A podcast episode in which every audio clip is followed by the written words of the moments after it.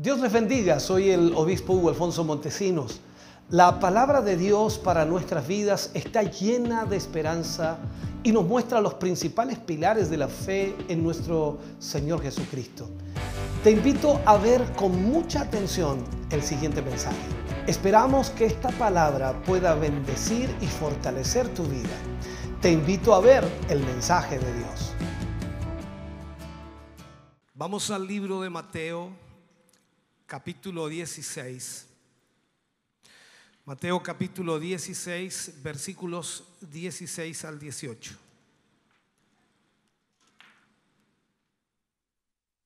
Bendito Dios.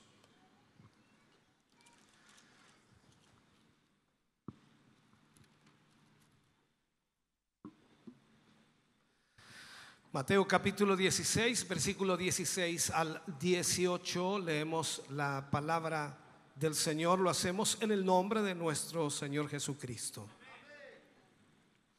Respondiendo Simón Pedro dijo, tú eres el Cristo, el Hijo del Dios viviente. Entonces le respondió Jesús, bienaventurado eres Simón, hijo de Jonás porque no te lo reveló carne ni sangre, sino mi Padre que está en los cielos. Y yo también te digo que tú eres Pedro, y sobre esta roca edificaré mi iglesia, y las puertas del Hades no prevalecerán contra ella. Oremos al Señor. Padre, en el nombre de Jesús vamos ante tu presencia Dándote gracias, Señor, porque nos permites en esta hora y momento tener tu palabra para nuestra vida. Hemos sido bendecidos a través de la alabanza, la adoración. Tu Espíritu Santo, Señor, y tu presencia están aquí con nosotros en esta mañana.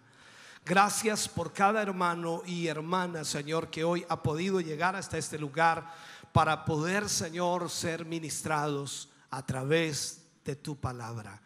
Bendícenos y glorifícate hoy, Señor, a través de ella. Lo pedimos y lo rogamos en el nombre glorioso de Jesús. Amén y amén, Señor. Fuerte ese aplauso de alabanza al Señor. Gloria a Dios. Puede sentarse, Dios le bendiga. Hoy iniciaremos una nueva serie. Ya hemos terminado con la serie Escatología la semana pasada. Iniciamos hoy una nueva serie que le titularemos La Iglesia. La serie La Iglesia. Y hoy hablaremos acerca del plan de Dios para la iglesia. El plan de Dios para la iglesia. La iglesia en sí es el único motivo por el cual todo existe en la historia. Y es, por supuesto, la prioridad en la mente de Dios. No hay otra cosa más importante para Dios que su iglesia. Quiero que deje de alguna manera todas sus eh, presuposiciones que pueda tener, los conceptos o ideas o incluso hasta filosofías que pueda tener acerca de la iglesia, para que pueda realmente ver la iglesia como Dios la ve. Porque ese es el fundamento esencial. Y a través de los ojos de Dios podamos ver realmente cómo Él ve a su iglesia. Veremos todo lo concerniente, por supuesto, a el plan y propósito de Dios para la iglesia. Estos versículos que acabamos de leer, donde, por supuesto, el Señor Jesús le pregunta a los discípulos, ¿quién dicen los hombres que soy yo? Y ellos responden hablándoles acerca de que algunos dicen que es Juan el Bautista, otros dicen que es alguno de los profetas, y comienzan ellos a tratar de expresar lo que habían oído. Y el Señor Jesús les pregunta directamente a ellos, ¿y quién decís vosotros que soy yo? Y allí responde Pedro, en lo que leíamos, tú eres el Cristo, el Hijo del Dios viviente. Entonces allí cuando Jesús responde y le dice, bienaventurado eres Simón, hijo de Jonás, porque no te lo reveló carne ni sangre, sino mi Padre que está en los cielos. Y yo también te digo que tú eres Pedro.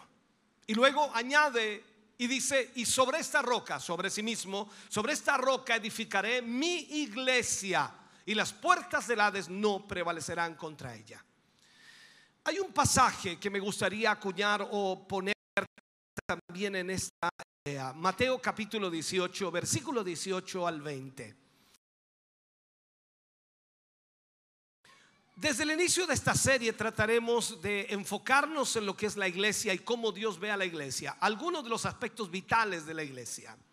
La iglesia está aquí para ser una representación vital de Cristo sobre esta tierra. Donde esté la iglesia, la iglesia es una representación de Cristo. Así que la iglesia entonces vendría a ser Cristo en sí mismo. Y eso es lo que nosotros debemos entender. Recordemos que Él dijo, sobre esta roca, hablando de sí mismo, edificaré mi iglesia. Por lo tanto, la iglesia no es aparte de Cristo, sino que la iglesia es Cristo en sí. Por lo tanto, cada lugar donde se levanta una iglesia en el sentido de que nosotros somos la iglesia, en cada lugar donde se reúnen los creyentes, pasa a ser la iglesia del Señor. Así que la iglesia es Cristo. La iglesia, vuelvo a decir, no es un lugar específico al cual vamos o al cual asistimos, sino que la iglesia somos nosotros. Cuando nos reunimos en el nombre de Jesús, Él está allí presente, la iglesia de Cristo. Podríamos decir entonces que Cristo es el templo de Dios, tal como Pablo también lo señala, de que nosotros como creyentes somos templo del Espíritu Santo. Entonces Cristo vendría a ser el templo de Dios, la morada de Dios. Y Cristo es el patrón de todo lo que la iglesia debe ser y de lo que la iglesia debe significar sobre esta tierra. Si leemos los evangelios y estudiamos los evangelios y comenzamos por supuesto a ver aquello, nos damos cuenta inmediatamente que allí es donde comienza a verse la iglesia. Porque Cristo aparece en escena. Cuando Jesús aparece en su ministerio, la iglesia comenzó a verse en ese mismo instante.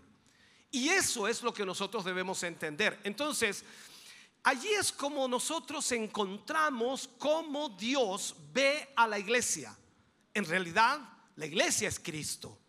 Y Cristo es entonces la evidencia de lo que Dios desea que sea la iglesia. Ojalá me logre entender en eso. Veamos esto.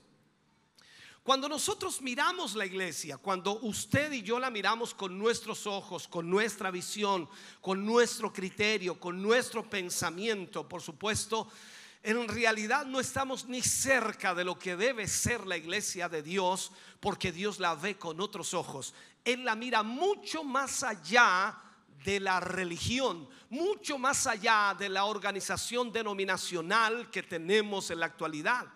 Y descubrimos al mismo tiempo que la mayoría de nosotros, la mayor parte de los creyentes, estamos yendo en la dirección opuesta a Dios. Porque no logramos entender qué es la iglesia de Cristo o qué es la iglesia que Dios desea. Quiero considerar de alguna forma la importancia especial en la expresión corporal de Cristo. Si logra entender esto. Él dice, donde hay o cuando dos o tres se reúnen en mi nombre, allí estoy yo en medio de ellos. Si lo tomamos superficialmente, si lo tomamos como algo que simplemente es una frase en la escritura, hermano querido, vamos a perder mucho, demasiado. Porque esto que dice aquí el Señor Jesús simplemente es el germen que está esperando la revelación del Espíritu Santo para saber lo que realmente ha sido dicho aquí. Cuando el Señor Jesús dice, que cuando hay dos o tres congregados en su nombre, Él está en medio, está hablando literalmente de su presencia. Cristo está particularmente presente cuando dos o tres están reunidos en su nombre. Entonces, veamos esto. Cuando la iglesia funciona apropiadamente, de acuerdo a la voluntad de Dios, de acuerdo al propósito de Dios,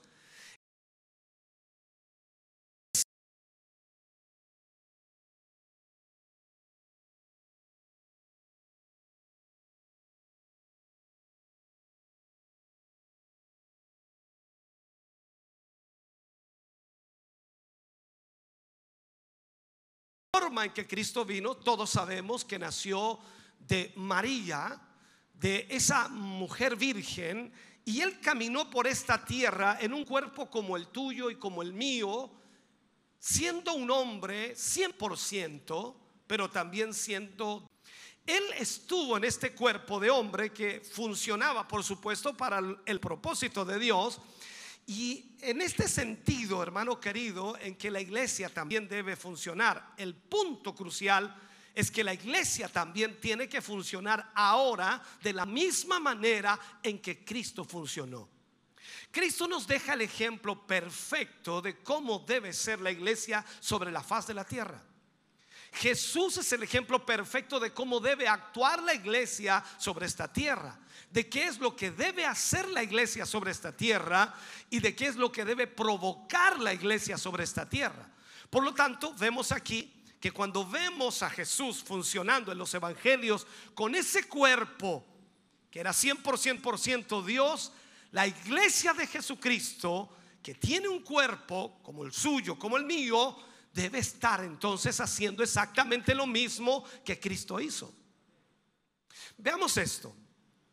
Él nace de una virgen, empieza su ministerio, comienza su ministerio terrenal, y la Biblia dice que él anduvo haciendo bienes, sanando a todos los oprimidos por el diablo. ¿Me siguen eso? Sanando a todos los enfermos. Echó fuera demonios. Dio vida a muertos. Resucitó a muertos. Caminó delante de Dios entre los hombres y como hombre en el mundo. O sea, Aquí vemos lo que estoy tratando de explicarle.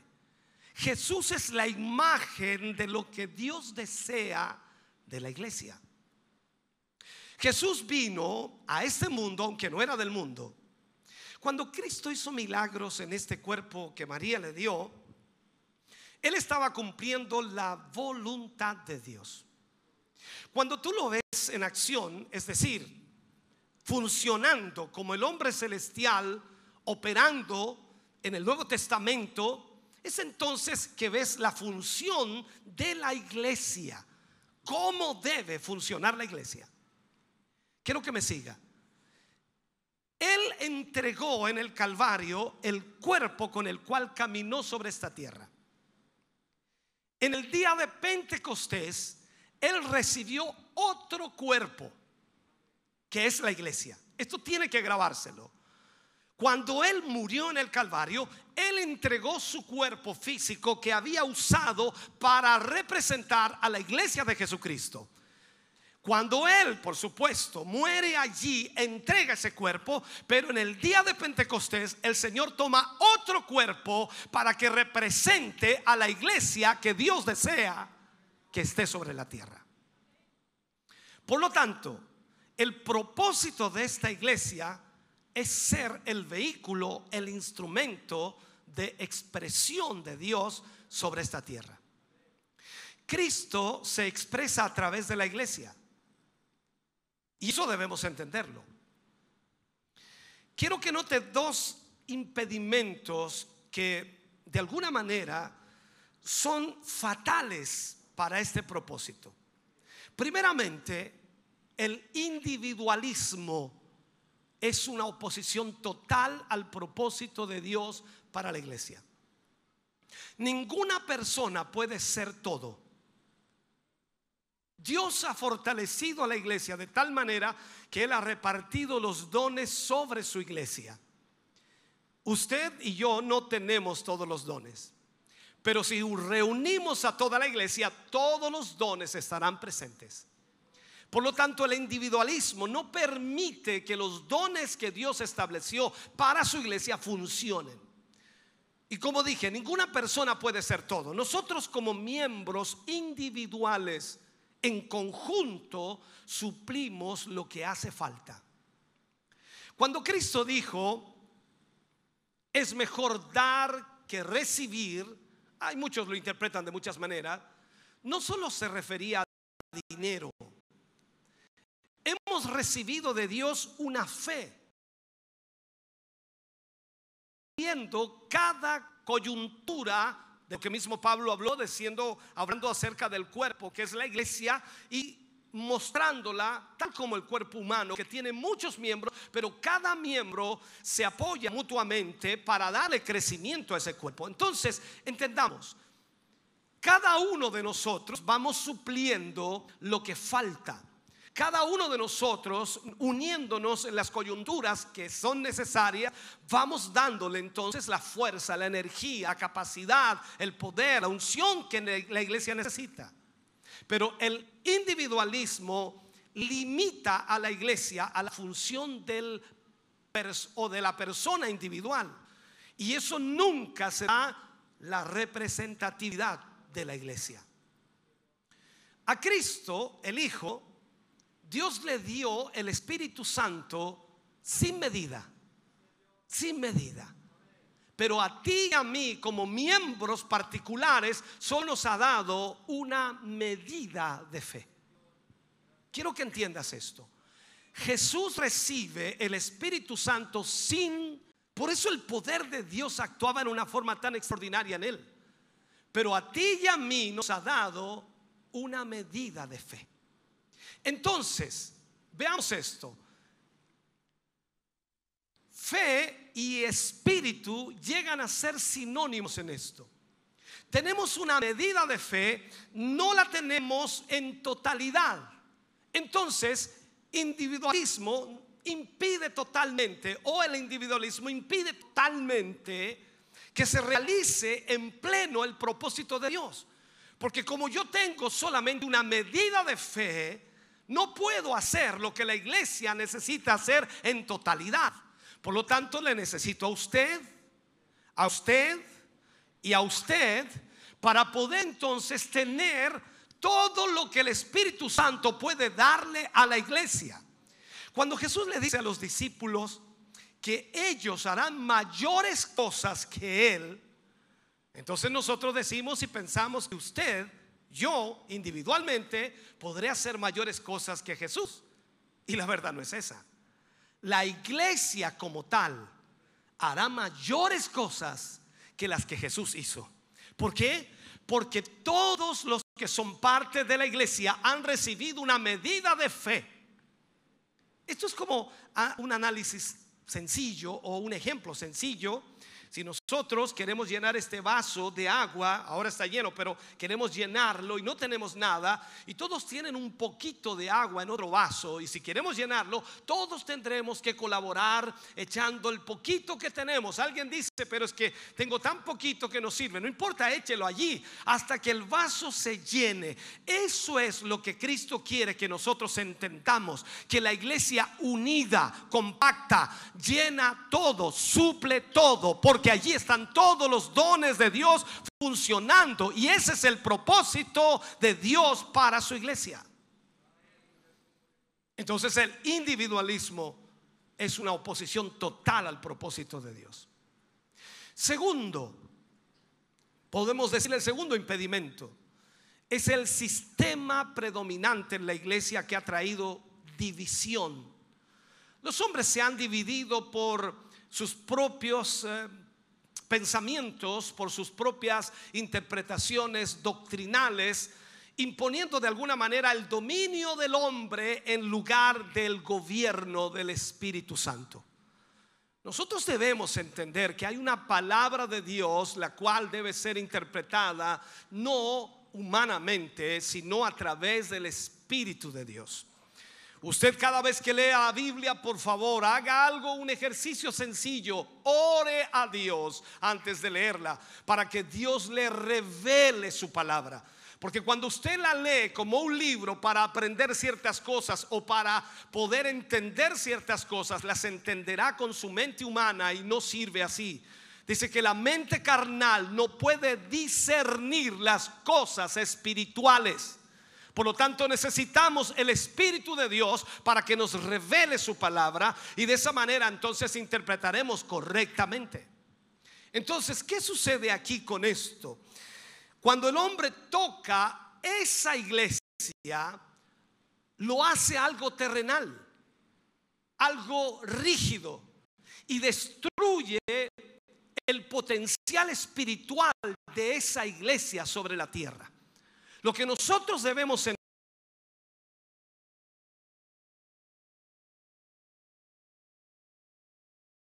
Y eso para nosotros es difícil, dice. Ahora, estas cosas, hermano querido, impiden el propósito de Dios con su iglesia. Dios desea glorificarse, Dios desea obrar, Dios desea libertar, Dios desea sanar, Dios desea hacer milagros, Dios desea hacer cosas extraordinarias. Pero usted y yo somos parte de la iglesia y esa medida de fe que hemos recibido debe ser puesta al servicio de la obra de Dios para que Dios obre en su iglesia.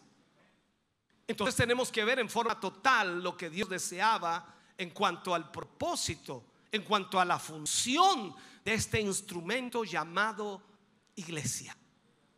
Eso es lo que debemos ver. Ahora, para hacer esto, veamos el patrón o la forma. Lo que el templo antiguo, de, mirando el Antiguo Testamento, lo que el templo era en realidad era una figura. Y la iglesia es una realidad espiritual. Recuerde que el Antiguo Testamento es la sombra de lo que había de venir. Entonces, cuando miramos nosotros el templo en el Antiguo Testamento, hoy día la iglesia no es una figura, la iglesia es una realidad. Mantenga esto en su mente. Lo que la iglesia es como un todo en su realidad espiritual es lo que debe ser la iglesia local. Yo no estoy hablando de la iglesia mundial para que usted piense, dice, a lo mejor tenemos algunos dones nada más. No, hablando de toda iglesia, cuando hablamos de una iglesia local, aquí los presentes en este lugar, somos una realidad espiritual. Aquí hay un poder espiritual. Aquí hay poder de Dios en este lugar. Y más aún, aquí en este lugar está Cristo en medio de nosotros, porque donde hay dos o tres congregados, Él está en medio. Ahora, cada uno de nosotros necesitamos entender esta realidad.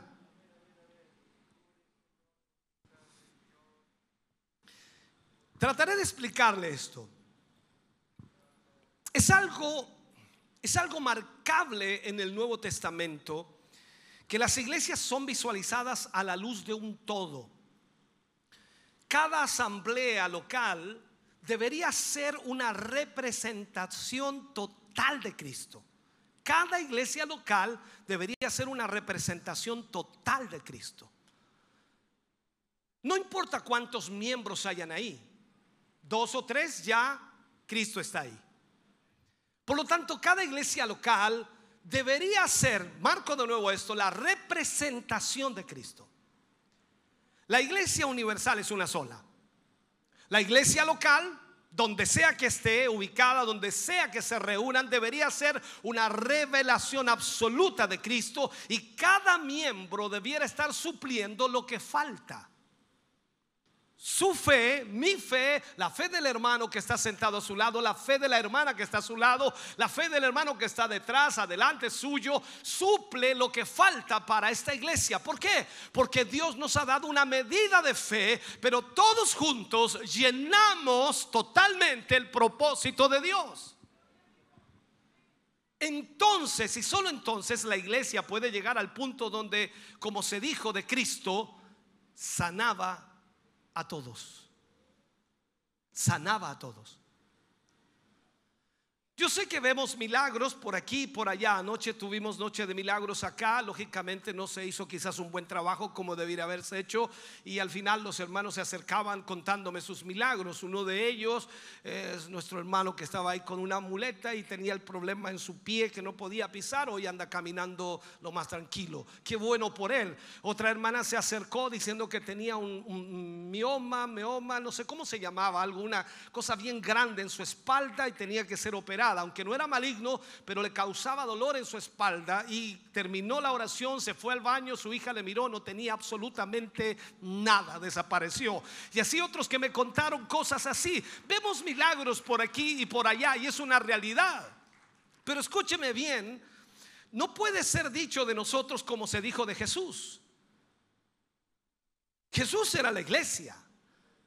Y funcionaba en el cuerpo que María le había dado y él sanó a todos los que le trajeron a él. O sea, estoy hablando que podemos ver algunos milagros, pero no todos reciben milagros. O sea, la iglesia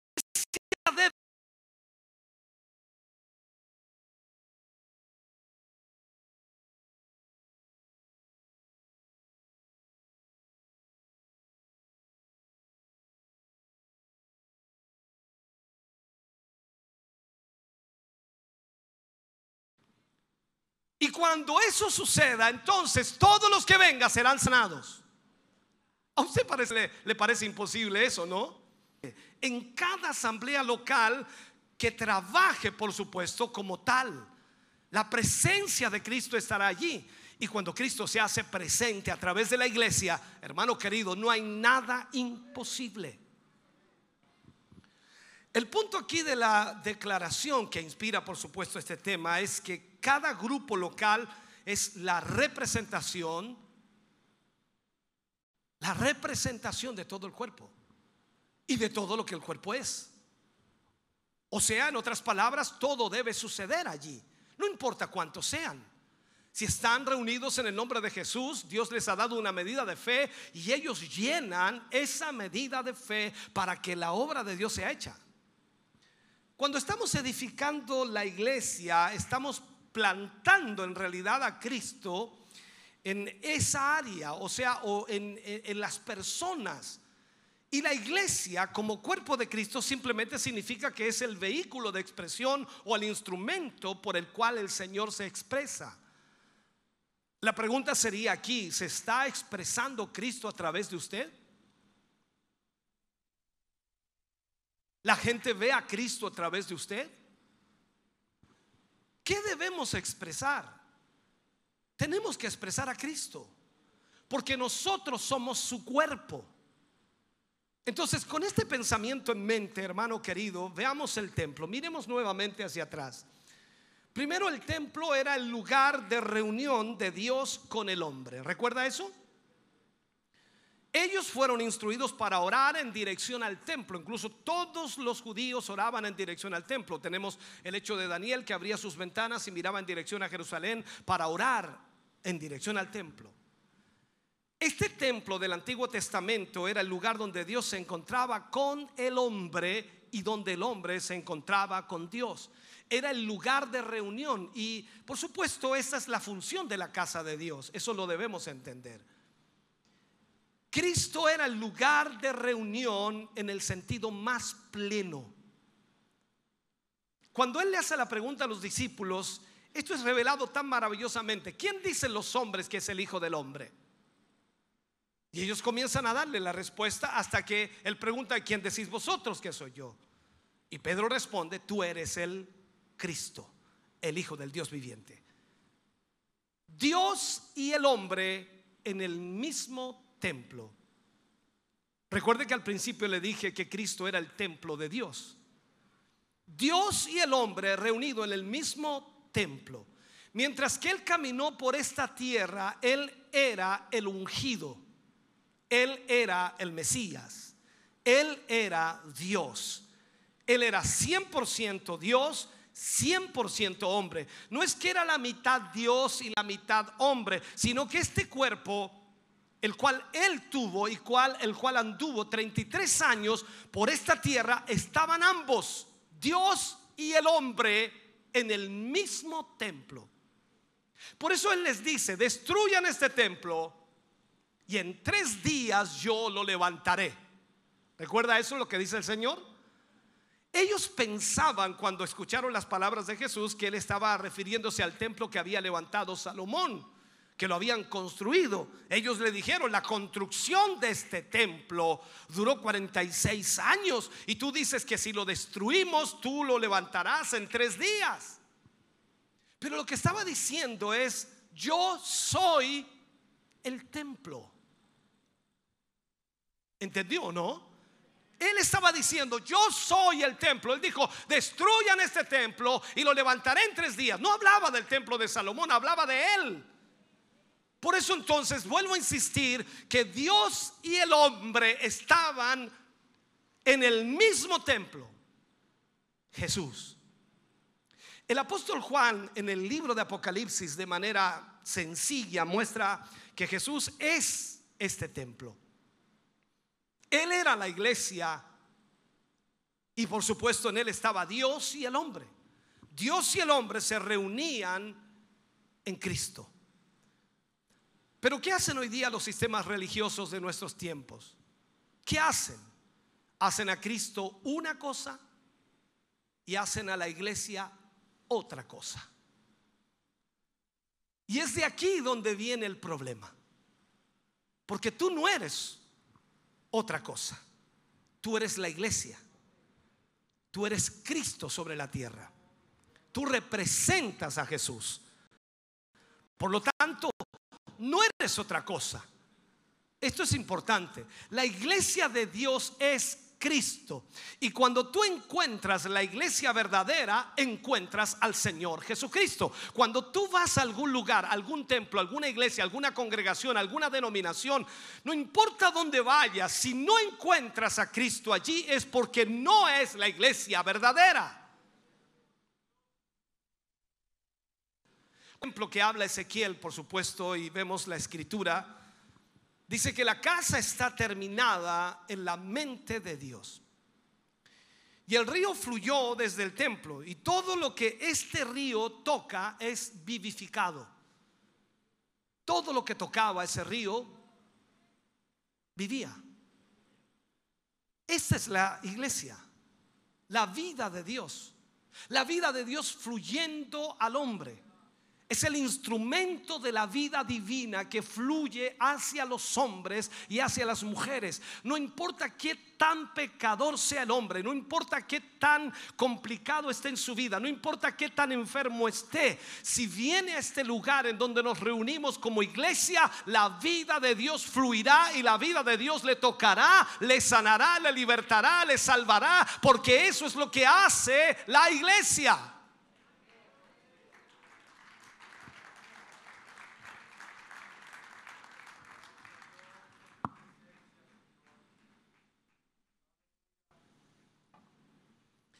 Ahora, en el libro de Efesios, vemos esto de manera muy hermosa. Pablo lo habla. Dice, Cristo, el hombre glorificado, está sentado a la derecha del Padre. Y desde el trono Él derrama, por supuesto, esta vida hacia este instrumento, hacia este cuerpo llamado la iglesia. Y a través, por supuesto, de ellos, esta vida fluye a dónde? Al mundo. Recuerden las palabras del Señor Jesús. Os conviene que yo me vaya. Porque si yo me voy, mi Padre os enviará el consolador y estará con vosotros hasta el fin. El templo fue la personificación del pensamiento y la expresión de Dios. Cuando miramos en el Antiguo Testamento vemos la sombra de lo que había de venir. Cuando Jesús aparece se cumple totalmente el propósito a cabalidad. Jesús era la expresión de Dios. Jesús era el templo de Dios. Allí se reunía el hombre y Dios mismo. Recordemos que la construcción del templo en el Antiguo Testamento, cada piedra en su tamaño, en su dimensión y en su material, estaba en el pensamiento de Dios. Cada piedra tenía que ser labrada a la perfección porque tenía que encajar en un lugar particular en el templo. Cada piedra tenía su significado y su propósito y era, y era un tipo del creyente como piedras vivas, como lo dice también Pablo. En el templo de Salomón las piedras eran sacadas de la cantera y hechas eh, para encajar en un lugar particular en el templo. Entonces la iglesia debiera ser así. Debiera ser una revelación rica, maravillosa de lo que hay en el corazón de Dios concerniente, por supuesto, a los suyos. Entonces, este templo era el lugar de la autoridad, era el lugar del juicio. Aquí se traían las cosas para ser decididas y juzgadas. O sea, nosotros podemos ver entonces que la iglesia es el lugar del trono. La iglesia es el lugar del trono, pero es también el lugar del juicio. Quiero explicarle esto. Pedro dijo, escribiendo, que el juicio debe empezar por la casa de Dios. Dijo que en este lugar estaría, ¿qué cosa? La autoridad final del juicio. Aquí es donde se esgrimen, en otras palabras, o se plantea lo que es justo y lo que no es justo. Aquí es donde se ve lo que es santo y lo que no es santo. Aquí en la iglesia es donde se decide lo que está bien o lo que está mal. Si tu hermano tiene algo contra ti, dice, debes acercarte a él. Y si no llegan a un acuerdo para arreglar esa situación, busca a otro hermano, llévalo, llámalo y habla con él nuevamente. Y si él no oye a ninguno de los dos, ¿qué es lo que dice? Lleva este caso a dónde? A la iglesia. Y si él no oye a la iglesia, ahí termina todo. O sea, es un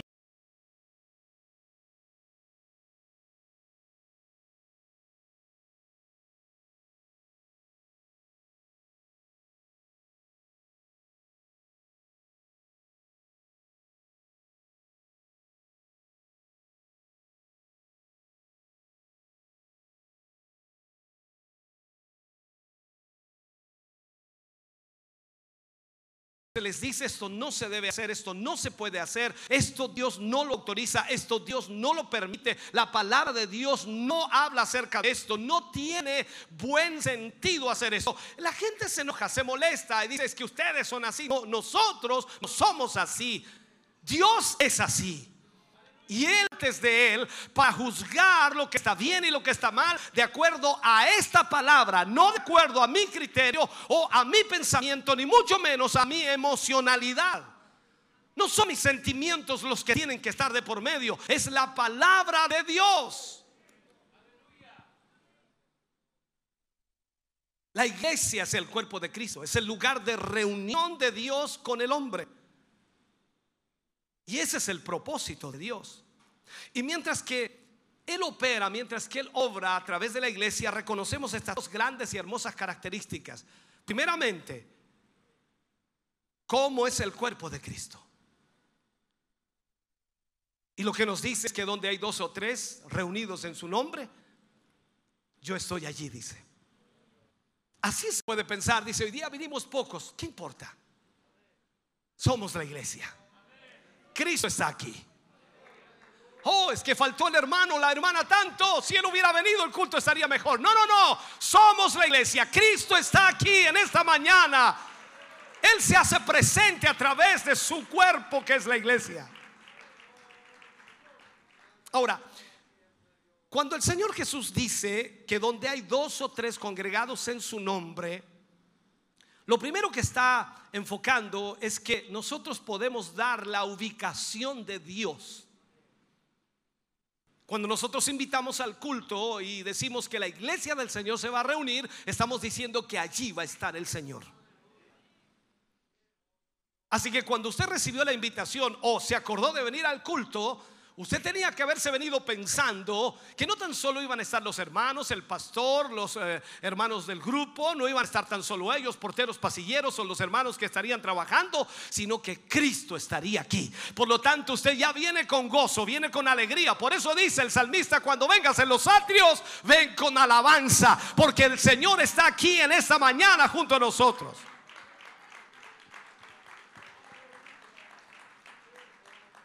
Ahora, ¿Cómo es esto? Se pregunta usted. Usted dice, pero es que yo sé que Dios está en todo lugar, pastor. Pero la pregunta es, ¿quién de nosotros sabe dónde está todo lugar? Yo no sé dónde está todo lugar. Lo podemos decir, está en todo lugar. sí, pero ¿dónde está todo lugar? Porque yo te lo planteo de la parte espiritual. Tú dices que Dios está en todo lugar. Perfecto, entonces, ¿por qué no alabas a Dios en todo lugar? Porque no sabes dónde está todo lugar. Entonces, pero si me dices la dirección, el lugar en donde se van a reunir los salvos, los hijos de Dios, los creyentes, la iglesia del Señor, entonces me estás dando la dirección en donde Dios estará en esa mañana, en donde Dios estará en esa noche, en donde Dios se presentará en ese lugar. Así que no es tan sencillo venir a un culto el domingo por la mañana y pensar un culto más, va a ser calor. Es que no, te invitamos para que vinieras porque Jesús va a estar aquí. nosotros localizamos a Dios, le damos a Dios un lugar físico en esta tierra. Y no estoy hablando de este lugar físico, sino estamos hablando de nosotros. Donde quiera que nos reunamos, dos o tres, en su nombre no nos reunimos para un asado, para un almuerzo, para hacer algo, hacer deporte. No, no, no. Estamos reuniéndonos para qué? Para adorar a Dios, para exaltar a Dios, para eh, profundizar en la escritura, para hablar con Dios, para orar, para poder estar en presencia de Él. Entonces cuando lo hacemos así, habiendo dos o tres, Él está en medio de ellos.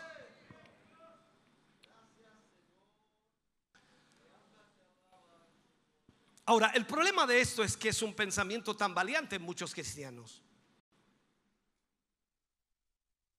Dios planeó esto desde la eternidad. Dios no iba planeando las cosas a medida que avanzaban y dependía de lo que sucedía, iba también reestructurando el propósito. Desde el principio estaba el propósito. Y importante. Cuando dos o tres están reunidos en mi nombre,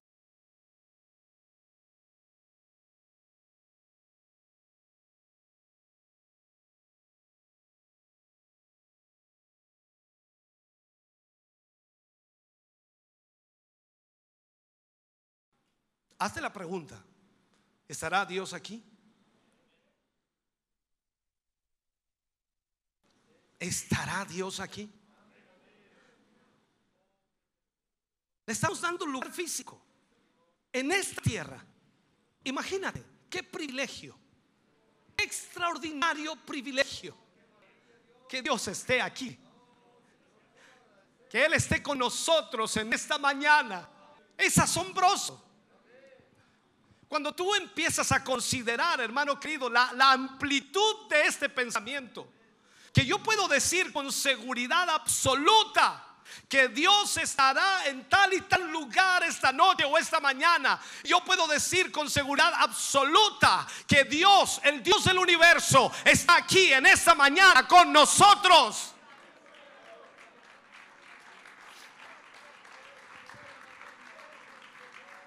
Ahora yo sé que me preguntas, ¿cómo sé yo eso? Porque dos tres de nosotros nos vamos a reunir en el nombre de Jesús. Y esa es la razón por la cual yo puedo dar la dirección de Dios y decir, en esta mañana el Señor estará con nosotros. Él es nuestro redentor y salvador y está aquí con nosotros en esta mañana. El Espíritu Santo está aquí. Aleluya. Ahora, no tan solo le damos a Dios una dirección física sino que en segundo lugar, es ahí que las necesidades de los hombres y las mujeres son suplidas. Atiende a esto por un momento. Cuando Jesús llegaba a un lugar, no importa dónde, sanaba a todos. Dios suplía las necesidades de todos. Las multitudes le seguían y él estaba allí, alimentaba a cinco mil, a cuatro mil. Iba de camino, sanaba a una mujer del flujo de sangre, sanaba a un ciego que estaba a la vereda del camino, tocaba el féretro, el cuerpo de un muchacho que había muerto, hijo único de una madre, y lo resucitaba. Suplía las necesidades. Entonces le damos a Dios un lugar donde los hombres pueden encontrarse con Él. Por eso es que cuando decimos nosotros noche de milagros, algunos dicen, ah, ¿qué va a haber? Pero no entienden que el Señor estará allí en esa noche. Y no entienden que en esta mañana el Señor está aquí. Y Él puede suplir tu necesidad. Y Él puede sanar tu enfermedad. Y Él puede libertarte de esa opresión. Y Él puede quitarte toda, toda adicción a la droga o al alcohol o al cigarrillo. Él puede cambiar tu vida totalmente. Puede moldear tu carácter. Él está aquí en esta mañana y no hay nada imposible para Dios.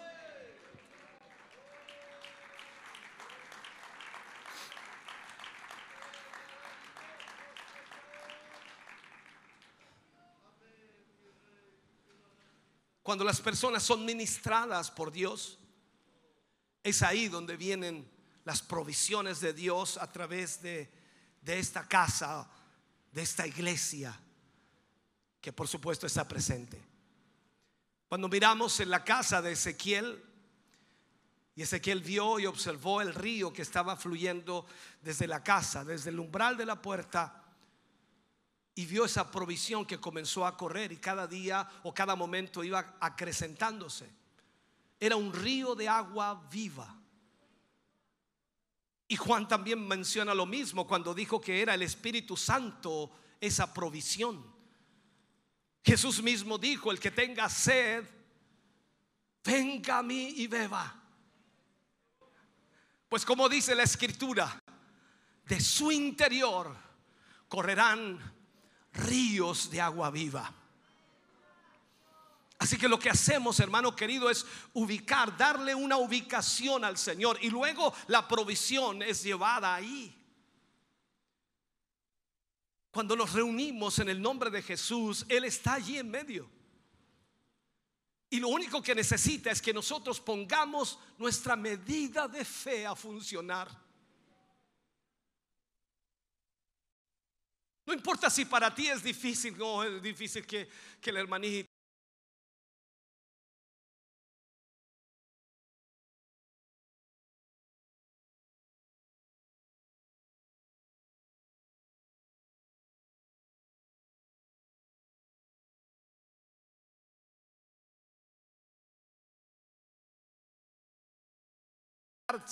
Quizás tú solo no puedas, ni te atreves a orar, ni te atreves a imponer manos, ni te atreves a decirle siquiera con fe que el Señor puede hacer una obra. Pero viene el otro, se junta el otro, y los cuatro, y los cinco, y los seis, y comienzan a orar, y la obra de Dios es hecha porque la medida de fe se llena.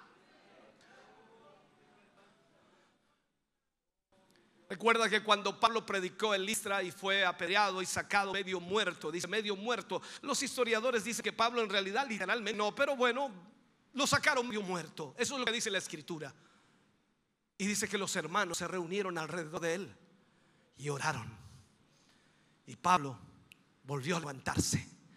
Y no tan solo se levantó para quejarse y los dolores, sino que volvió a levantarse para meterse de nuevo a la ciudad a predicar el Evangelio. Hermano querido, estoy hablando del poder de Dios en la iglesia. Y cuando tú y yo entendemos eso, que cuando nos reunimos en el nombre de Jesús, cualquier cosa puede suceder. Hasta lo más increíble, lo más sorprendente, porque Dios es el Dios de lo imposible.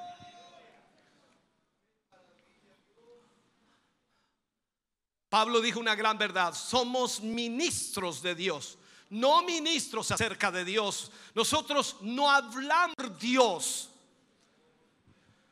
Cuando tú tienes la convicción de que Dios está contigo, no importa lo que digan los demás, tú hablas por Dios. Lo que tú dices es Dios hablando. Tú no hablas de Dios a la gente, tú hablas por Dios a la gente.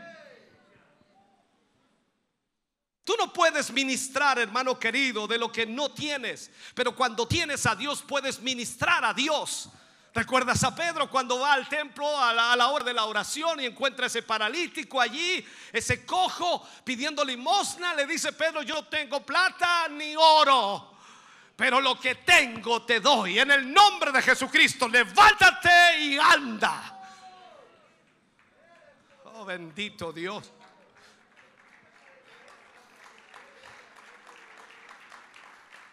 Qué hermoso y bendito pensamiento, hermano querido, cuando esto se pone en acción. Entonces invita a la gente a la casa de Dios. Invita a esa gente rebelde. Esa gente que está en contra de Dios, invítala a la casa de Dios. Gente que necesita salvación, gente que está enferma, gente derrotada, Es aquí el lugar de reunión con Dios. Aquí es donde Dios obrará. Eh, aleluya. El hombre podrá venir a este lugar. Es el lugar en donde la necesidad del ser humano puede ser suplida. La iglesia, hermano querido, es la función de Dios. Es para hacer, es para hacer justamente esto. El lugar de reunión de Dios y el hombre. Donde Dios puede ministrar a este pueblo no tiene que ser una, una ubicación particular geográfica. Donde se reúne el pueblo de Dios, allí Dios estará. ¿Sabes? Si vas a una ciudad, cualquier ciudad, y encuentras a un pastor, él querrá mostrarte su iglesia, su templo físico, el lugar, el lugar. Puedo decirte que esa idolatría de los edificios ha sido una cosa de maldición para la iglesia. Porque esto, muros y todo esto, piso, todo esto no es la iglesia. Tú y yo somos la iglesia. Cuando este lugar está vacío, sin nadie, aquí no hay nada. Tú puedes entrar a este lugar y no vas a sentir nada. Vas a sentir frío o calor, pero nada espiritual, porque en este lugar no habita Dios. No podemos concentrar a Dios en un lugar físico. ¿Me estás oyendo? Pero muchos hoy día lo que hacen es eso, mostrar el templo. Pueden recorrer kilómetros y kilómetros con tal de mostrarte el templo, el edificio que costó tantos millones de pesos eh, en construirlo y están haciendo esto y van a hacer esto otro, qué sé yo. Entonces, allí es donde está el problema hoy día. Eso no es la iglesia. La iglesia es donde realmente se reúnen los creyentes y es donde viene Cristo a obrar. No podemos encerrar a Dios en un lugar físico para encontrarnos con Él una o dos veces a la semana. La iglesia está en nosotros. Cristo es la iglesia.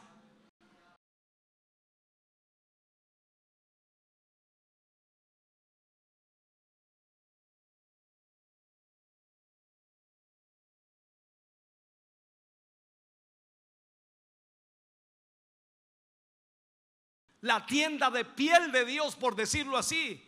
Y si querido y nos reunimos dos o tres en el nombre de Dios, Dios está allí en medio en una manera peculiar y particular. Y Él está ahí para qué? Para suplir las necesidades de la gente. Porque dijo que a una hora, a una hora, cuando dos o tres se reúnen en su nombre, Él está en medio de ellos. Mire lo que dice la escritura. Si dos se pusieren de acuerdo, se pusieran de acuerdo en la tierra acerca de algo o una cosa, cualquier cosa, cualquier cosa que pidieren, les ha hecho por mi Padre que está en los cielos. ¿Estás oyendo lo que acabo de decirte? Si dos se pusieren de acuerdo acerca de cualquier cosa y pidiera al Padre mi nombre, mi Padre lo concederá. ¿Qué esperas para ponerte de acuerdo? ¿Qué esperas para decirle al hermano, hermano, oremos por esto? Oremos por esto. Porque si nos ponemos de acuerdo aquí en la tierra, dice que el Señor puede concederlo. ¿Te das cuenta, hermano querido? Esto ocurre cuando la iglesia pide unánime el propósito final de Dios. Todo lo que Dios ha hecho ha sido con este propósito, absolutamente todo. La iglesia, el nuevo hombre, a través de quien la misma gloria de Cristo puede ser reflejada a todo el universo, a todo el mundo. Hermano querido, la iglesia está aquí como el instrumento de expresión de Dios en el tiempo. El único cuerpo donde Cristo es visto es en la iglesia. Y en este tiempo más que nunca Cristo debe ser visto a través de nosotros. Estamos aquí para ministrar en el lugar donde la gente pueda venir y encontrar a Dios para suplir su necesidad. Lo hemos dicho una y otra vez. Este vaso es la clave para todo lo que Dios hará en la tierra, absolutamente todo. El trabajo de Dios, la sanidad de los enfermos, el echar fuera demonios, todas esas cosas demandan un instrumento humano. ¿Me estás oyendo? Y más aún, para cerrar ya este mensaje, puedo decirte, el trabajo de Dios, donde sea que fuere, demanda un instrumento humano y ese instrumento humano es la iglesia. La iglesia es, ese es, es el instrumento que Dios usará. Por lo tanto, cuando vemos nosotros la escritura y vemos la palabra de Dios, nos damos cuenta de lo que Dios quiere hacer. El mensaje pentecostal es Dios el Padre a través de Dios el Espíritu Santo, mostrando a Dios el Hijo a través de un instrumento llamado la iglesia. Este es el plan de Dios. Siempre lo ha sido. En la caída, ¿sabes tú? Cuando vamos a eso, en la caída, en el huerto de Edén, el plan se perdió. Y dice la escritura que Jesús vino a buscar lo que se había perdido. ¿Qué es lo que se había perdido? El plan de Dios. Tú dices, no, vino a buscar a nosotros que estábamos perdidos. No, el plan de Dios era la iglesia. ¿Para qué? Para poder traer a aquellos que no le conocen. En sí mismo, hermano querido, Él recobró todo lo que se había perdido, absolutamente todo. Él hizo ese puente en la separación, la separación causada por la caída él fue el puente que Dios usó para que nosotros pudiésemos tener comunión con el Padre. Él nos colocó una vez más en el camino real hacia el propósito de Dios, para que seamos el instrumento de la expresión de Dios. Entonces, si tenemos este pensamiento, si tenemos esta, esta convicción en nuestra vida, en nuestra mente, hermano querido, que es el plan de Dios para la iglesia, lo cual debe fundamentar nuestra vida cristiana. Y debemos ver a la iglesia desde el punto de vista de Dios, a través de los ojos de Dios y no a través de nuestros criterios o pensamientos.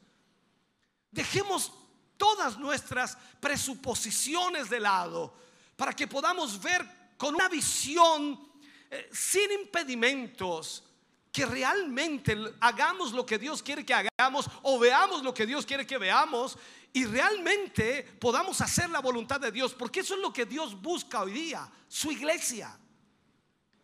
El libro de Zacarías en el capítulo 4 se menciona un hombre llamado Zorobabel, eh, que fue despertado por un ángel de un profundo sueño. Ahora, no se refiere aquí que él estaba dormido físicamente, sino estaba dormido mentalmente, él estaba inconsciente de lo que estaba pasando a su alrededor. Inconscientes totalmente de lo que está sucediendo. El ángel lo despertó. Y cuando sus ojos fueron abiertos espiritualmente, el ángel dijo, ¿qué ves? ¿Qué ves? Y él respondió, aquí un candelabro todo de oro. Un candelabro todo de oro. ¿Sabe? El candelabro, hermano querido, es la iglesia. El oro es Dios. Él dijo, veo una iglesia hecha toda de Dios un candelabro todo hecho de oro, una iglesia toda hecha de Dios.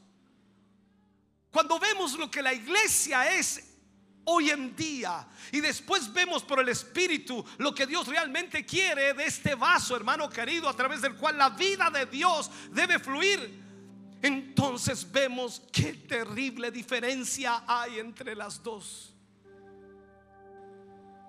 Qué tremendo abismo hay entre las dos.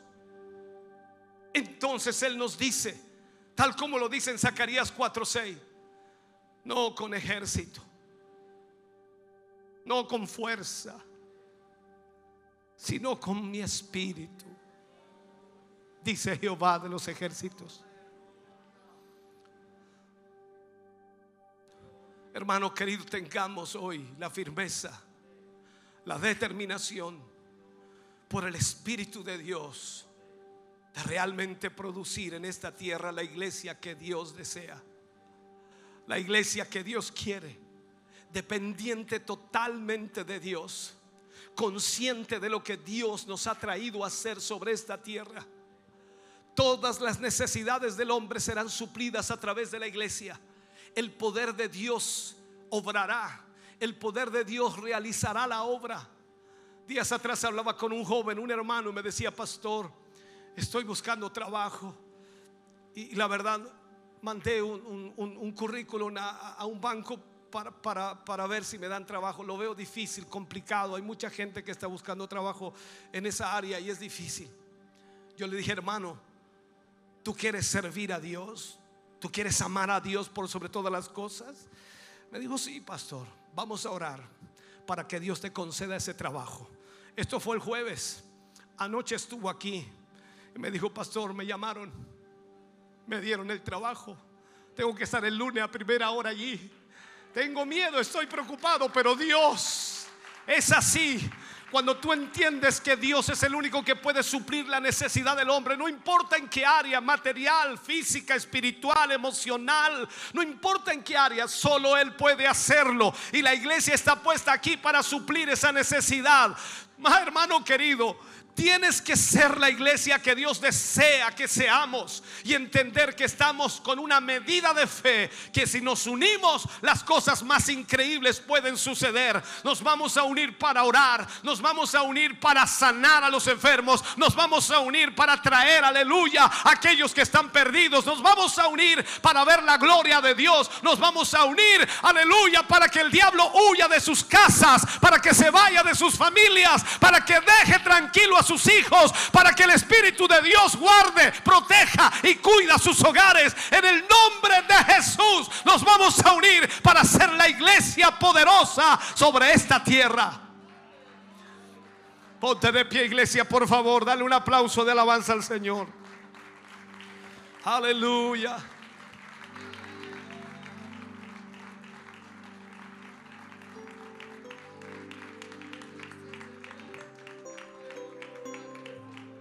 Oh bendito Jesús. Te adoramos, Señor.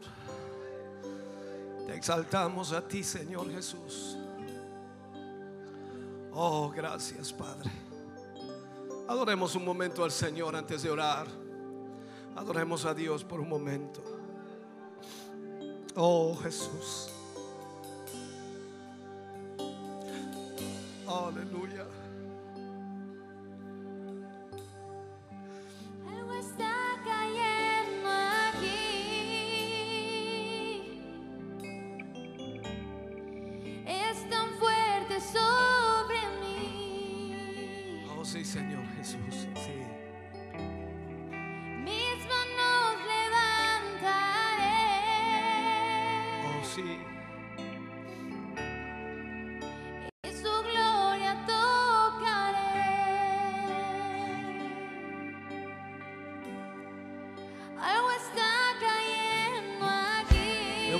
Manos y adórale. Nos hemos reunido en el nombre de Jesús. Él está aquí con su presencia. Oh, sí.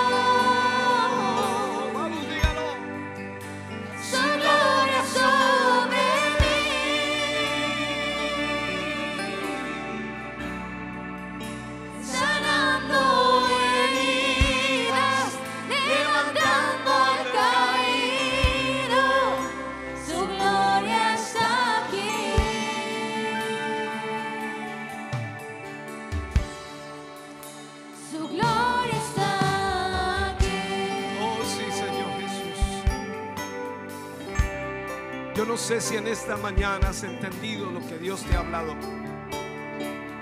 Y quizás pensabas que eras iglesia por el simple hecho de venir y asistir y congregarte. Pero hoy Dios te ha dicho qué es lo que Él desea de ti.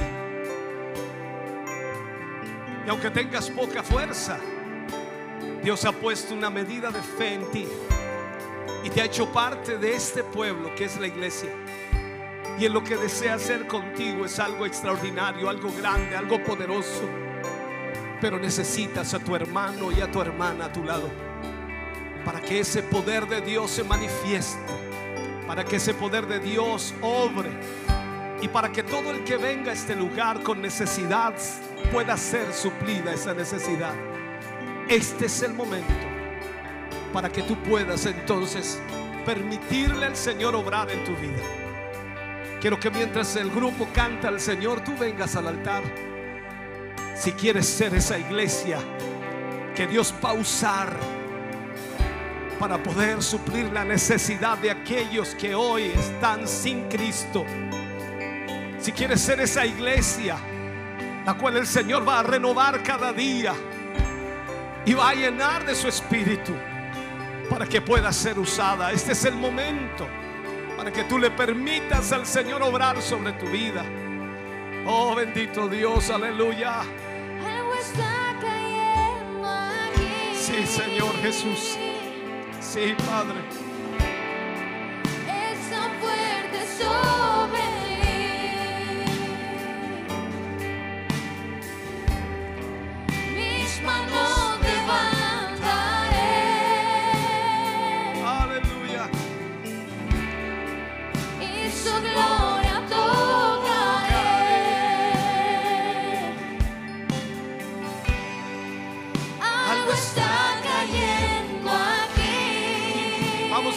iglesia,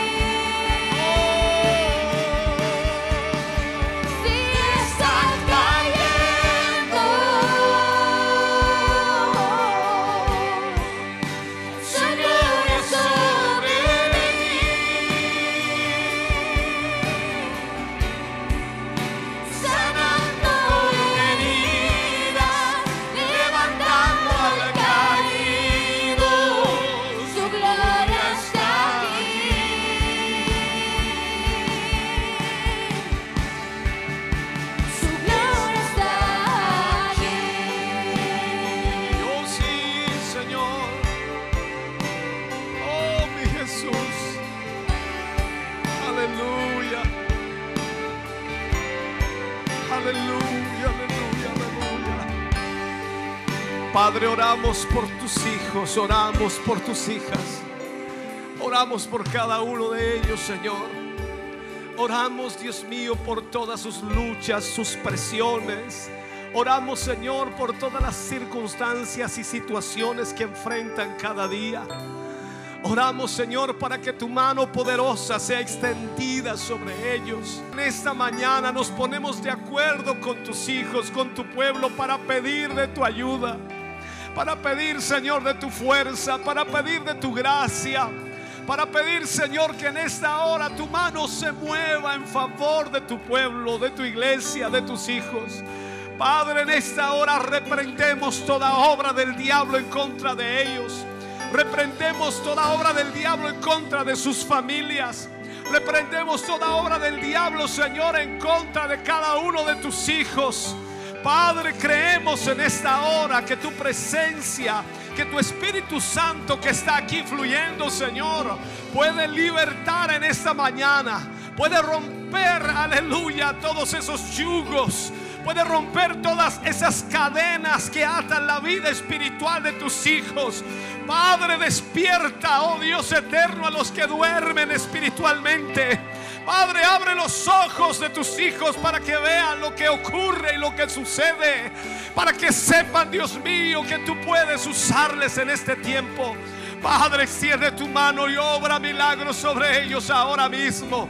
En el nombre de Jesús, oramos por sus familias, oramos por sus hogares. Creemos en tu poder obrando aquí. En el nombre de Jesús.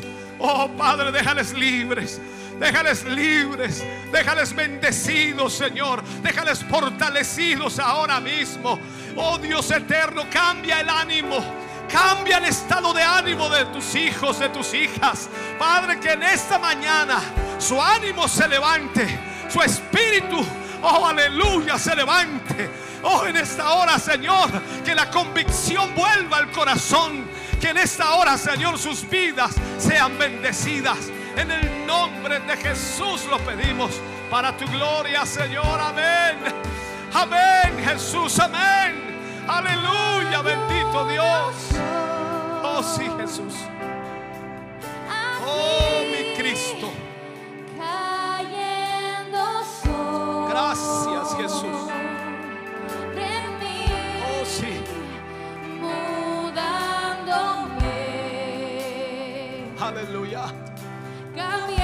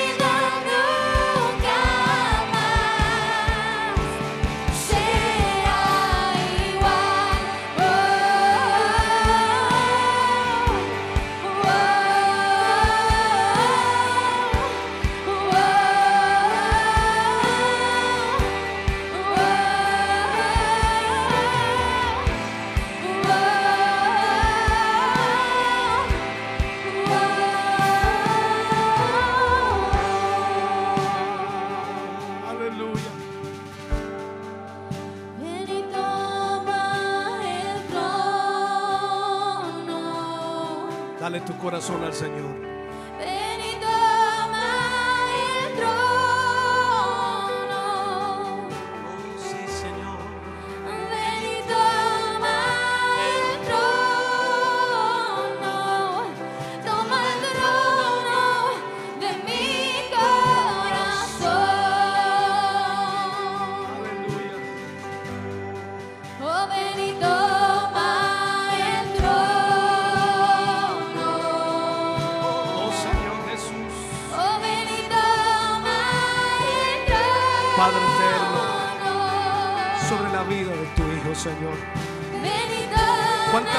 Hay en su vida, cuánta presión del enemigo en él. Pero tú eres el Dios que puede libertar. Señor, por amor a su vida, por amor a sus padres, por amor a tu iglesia. Señor, que tu poder obre libertándole. Que tu poder, Señor, quite en esta hora toda opresión del enemigo. Dios mío, toma, Dios, el corazón de tu Hijo en esta hora. Y que pueda sentir, Señor, el amor que tú tienes hacia Él. Que tú le amas por sobre todas las cosas. Que Él es tu Hijo, Señor. Y que tú derramaste tu sangre por Él para hacerle libre, para hacerle amado.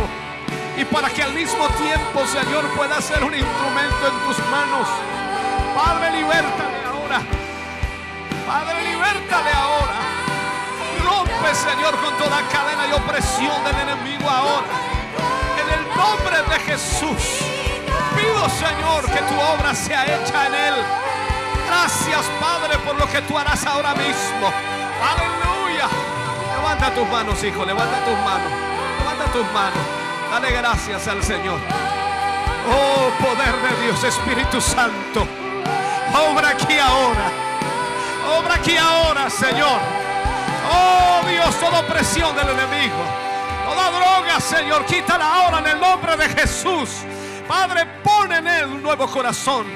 Un nuevo sentir, Señor. Déjale libre para la gloria de Dios.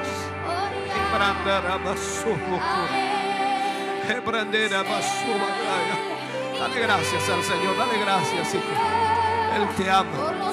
Él te ama, hijo. Él te ama. Él te ama. Oh Señor Jesús, aleluya. Oh, mi Dios. Sí, Señor.